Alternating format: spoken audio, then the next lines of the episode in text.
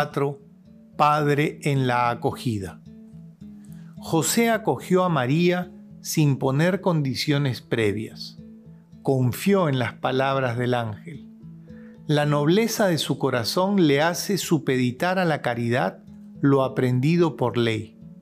Y hoy, en este mundo donde la violencia psicológica, verbal y física sobre la mujer es patente, José se presenta como figura de varón respetuoso, delicado, que aún no teniendo toda la información, se decide por la fama, dignidad y vida de María.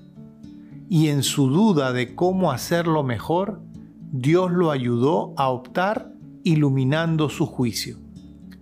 Muchas veces ocurren hechos en nuestra vida cuyo significado no entendemos. Nuestra primera reacción es a menudo de decepción y rebelión. José deja de lado sus razonamientos para dar paso a lo que acontece, y por más misterioso que le parezca, lo acoge, asume la responsabilidad y se reconcilia con su propia historia. Si no nos reconciliamos con nuestra historia, ni siquiera podremos dar el paso siguiente, porque siempre seremos prisioneros de nuestras expectativas y de las consiguientes decepciones. La vida espiritual de José no nos muestra una vía que explica, sino una vía que acoge. Solo a partir de esta acogida, de esta reconciliación, podemos también intuir una historia más grande, un significado más profundo.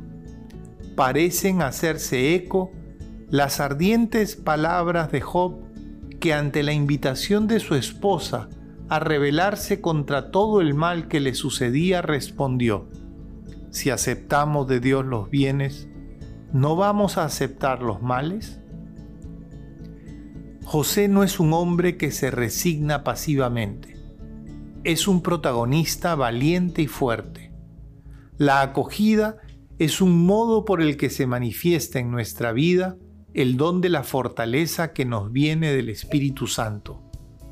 Solo el Señor puede darnos la fuerza para acoger la vida tal como es, para hacer sitio incluso a esa parte contradictoria, inesperada y decepcionante de la existencia. La venida de Jesús en medio de nosotros es un regalo del Padre, para que cada uno pueda reconciliarse con la carne de su propia historia, aunque no la comprenda del todo. Como Dios dijo a nuestro santo, José, hijo de David, no temas. Parece repetirnos también a nosotros, no tengan miedo tenemos que dejar de lado nuestra ira y decepción y hacer espacio, sin ninguna resignación mundana y con una fortaleza llena de esperanza, a lo que no hemos elegido, pero está allí. Acoger la vida de esta manera nos introduce en un significado oculto.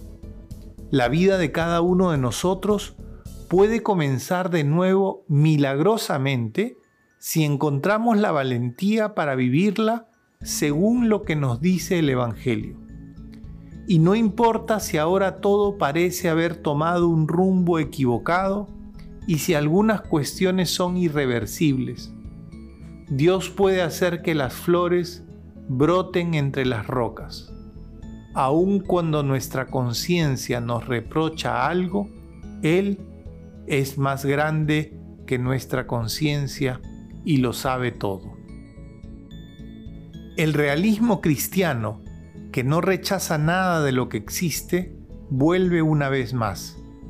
La realidad en su misteriosa irreductibilidad y complejidad es portadora de un sentido de la existencia con sus luces y sombras. Esto hace que el apóstol Pablo afirme, sabemos que todo contribuye al bien de quienes aman a Dios. Y San Agustín añade, aún lo que llamamos mal. En esta perspectiva general, la fe da sentido a cada acontecimiento feliz o triste. Entonces, lejos de nosotros el pensar que creer significa encontrar soluciones fáciles que consuelan. La fe que Cristo nos enseñó es en cambio la que vemos en San José, que no buscó atajos, sino que afrontó con los ojos abiertos lo que le acontecía, asumiendo la responsabilidad en primera persona. La acogida de José nos invita a acoger a los demás, sin exclusiones, tal como son, con preferencia por los débiles, porque Dios elige lo que es débil, es padre de los huérfanos y defensor de las viudas, y nos ordena amar al extranjero. Deseo imaginar que Jesús tomó de las actitudes de José el ejemplo para la parábola del Hijo pródigo y el Padre misericordioso.